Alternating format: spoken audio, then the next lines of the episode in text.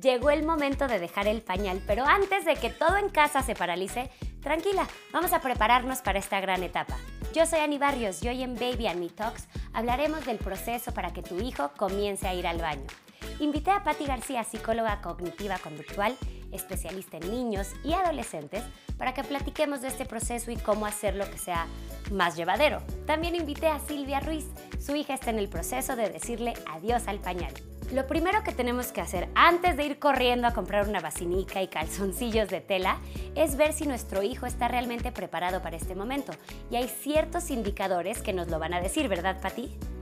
Sí, Ani, así es. Tenemos que fijarnos como en algunos indicadores para que este proceso sea respetuoso. Primero que nada, tenemos que entender que el bebé lleva toda su vida con pañal. Entonces, dejarlo implica totalmente hacer algo diferente, nuevo que va a tomar un poco de tiempo. Entonces, algunos indicadores que podemos tomar es, por ejemplo, que empiece a estar seco durante dos horas, el pañal seco durante dos horas. También que empiece a tener como una hora rutinaria para hacer popó, que empiece a ser como predecible. También que nos avise como un poquito antes o durante cuando está haciendo popó. Que despierte seco de las siestas, esto también puede ser eh, uno de los indicadores, y que pueda saltar con los dos pies. Otra cosa que podemos considerar es que pueda subir y bajar los pantalones solos y también que tenga como palabras clave, así como es pipí o popó. Entonces esto de que a los dos años ya están listos, ¿es del todo cierto? Cuando mi hija entró a la guardia y ahorita estamos en este proceso donde le dieron una hoja con varios ejercicios a hacer, por ejemplo, hacer bolitas con masita, eh, que me viera a mí cuando estoy en el baño para despertar su curiosidad y lo hicimos durante un par de semanas y entró lista. ¿Tú qué opinas, Patti? ¿Cómo podemos saber si un bebé está realmente listo para ir al baño? La edad ideal es de 2 a 3 años. Sin embargo, todos los niños son diferentes porque tienen un grado de madurez diferente. Hay muchos indicadores que tenemos que realmente considerar, como lo pueden ser indicadores cognitivos, de lenguaje, todo lo que tiene que ver con coordinación motriz fina, coordinación motriz gruesa y pues también todos los aspectos sociales y emocionales. Patti, pero he escuchado mucho de esos momentos en los que no debemos de quitar el pañal. ¿Cuáles son esos? Hay momentos que no es lo mejor. Por ejemplo, cuando van a ser un hermanito, es mejor como evitarlo. Por ejemplo, si va a haber un cambio de casa o de país. Cuando entran a la escuela, tampoco es recomendable. Si ha habido un divorcio, una separación, eh, un duelo, por ejemplo. O también cualquier momento donde la familia está estresada. Claro, porque como papás y cuidadores tenemos la tarea de ayudar y acompañar a nuestros hijos y hacerles ver que este proceso es un poquito más largo, que no se da de un día para otro y que ahí nosotros estamos para acompañarlos. Algo que a mí me gustó mucho y recuerdo con mucho cariño es cuando mi hijo pasaba por este proceso, hacíamos ciertos ejercicios antes de dejar el pañal, que era simplemente irle dando como información de qué iba a suceder en este proceso. Sí, estos se llaman aproximaciones y justo como su nombre lo indica, es acercar al niño a este proceso. Y podemos hacer muchas cosas para aproximarlos. O sea, uno es que nos acompañen al baño, decirle adiós a la pipilla, a la popó, también podemos hacer, explicarles por dónde va la popó y todo eso, todo lo de las tuberías, eso también ayuda. Y bueno, también llevarlos a comprar una basílica. Y esto les encanta, pueden escoger como el color, su color favorito. Y bueno, esto también les da sentido de pertenencia, entonces puede ayudar mucho. También podemos como agarrar y hacerlos que se sienten, entonces ellos empiezan a ver cómo es esto de sentarse en la basílica. Inclusive los podemos dejar así sin pantaloncitos y que ellos solos vayan descubriendo, se vayan acercando a sentarse a su basílica hasta que puedan tomar la decisión de hacerlo ellos solos. A nosotros nos sirvieron muchísimo los cuentos y las canciones, como que se identifican con los personajes, ¿no? Sigo teniendo guardado el de mis niños, su librito, como que me da esta nostalgia. ¿Tú los recomiendas, Pati?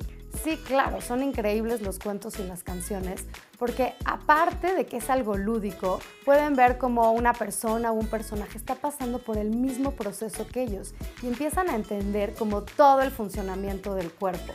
Entonces esta puede ser una manera muy divertida de hacerlo. Muchas veces los niños tienen miedo de sentarse en el WC, miedo como de soltar la popó, como que es algo muy de ellos. Entonces esto puede ser algo retador para ellos. Entonces, los cuentos, las canciones, las aproximaciones los pueden ayudar a ir entendiendo su cuerpo y a ir diluyendo este miedo. Algo importante también es las reacciones que nosotros podemos tener cuando no sale nada, cuando no sale la popó. Entonces los podemos motivar sabiendo que la próxima vez puede salir algo. En fin, lo que tenemos que hacer un poco es darles tranquilidad. También puedes apoyarte de ejercicios previos para que logre entender cómo funciona su cuerpo. Esto lo podemos hacer con un globo que representa su vejiga. Lo podemos llenar y que vean cómo se llena. Después lo podemos vaciar en el excusado y ver cómo se vacía. Todo esto mientras les explicamos todas las sensaciones del cuerpo. Otra cosa que podemos hacer es usar una muñeca o un peluche y usarlo tal cual como si fuera el niño. Le damos agua, luego vemos que va a tener que ir al baño. Entonces le enseñamos todos los pasos del proceso, cómo se va a bajar los pantalones, cómo se va a sentar en la basílica y también felicitarlos después de que hicieron todo el proceso. Esto los aproxima, les da una idea de lo que ellos van a tener que vivir para que ellos después se quieran acercar a hacerlos ellos mismos.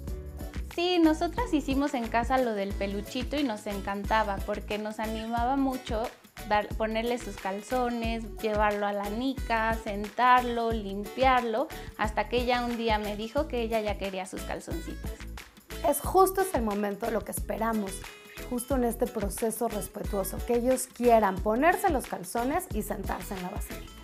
Ok, ok, pero ¿y cuando dicen, ahora sí, ya? ¿Cuál es el paso a paso? ¿Qué tenemos que hacer ya en la práctica? Es como ir al cajón, sacar los calzones que teníamos, ponérselos y listo, ya inicias el proceso. Eh, yo les recomiendo tener calzones gruesos y también tener la basinica lista o un adaptador de baño que puede tener como unas escaleritas según lo que sea mejor para ustedes, lo que sea más funcional. Y bueno, eso sí, una regla de oro, la basinica debe de ir dentro del baño. Ay, hasta me emocioné. Es que si lo vemos así, lo vemos realmente como un proceso y no como una carga. Para mí de pronto fue muy difícil porque tenía listo un trapeador para todos los accidentes que podían pasar. Claro, porque todo esto viene con muchísimos cambios, pero darle seguridad es lo más importante.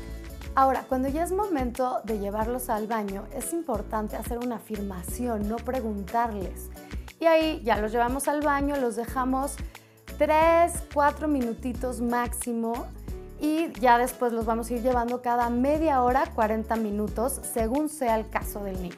¿Y qué podemos hacer cuando hay accidentes? A mí siempre me dijeron que no la regañara porque esto podía hacer que fuera una mala experiencia para ella.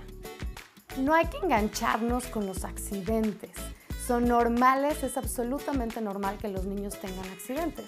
Tenemos que entender que primero los niños van a sentir estas ganas de poder ir al baño, pero todavía no controlan el esfínter. El esfínter es un músculo y a veces todavía no lo pueden controlar. Poco a poco ellos van a poder controlarlo y retener, pero tenemos que ser pacientes. Entonces son normales y comunes y si nos estresamos y les gritamos los estamos privando de este aprendizaje. Claro, cuando les lanzamos comentarios negativos o despectivos, así como qué asco otra vez, lo único que les estamos diciendo es que no confiamos en ellos y que no creemos que son capaces. Mi último consejo es que se hagan la vida fácil Empaquen tres mudas, pónganle protectores a las sillitas, a las camas y tengan una actitud neutral ante los accidentes. Verán que entre más natural tomen este proceso va a ser más fácil para todos. Lo pueden llegar hasta gozar y de repente llegará un día en el que ya no se acuerdan ni cómo cambiar pañales. Espero les haya servido esta información. Nos vemos a la próxima.